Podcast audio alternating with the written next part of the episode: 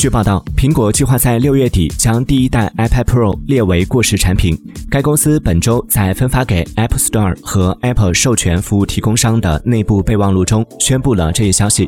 此外，备忘录还称，iPhone 4S、32G 版机型的 iPhone 6s 和 iPhone 6s Plus 也将在六月底被归类为过时机型。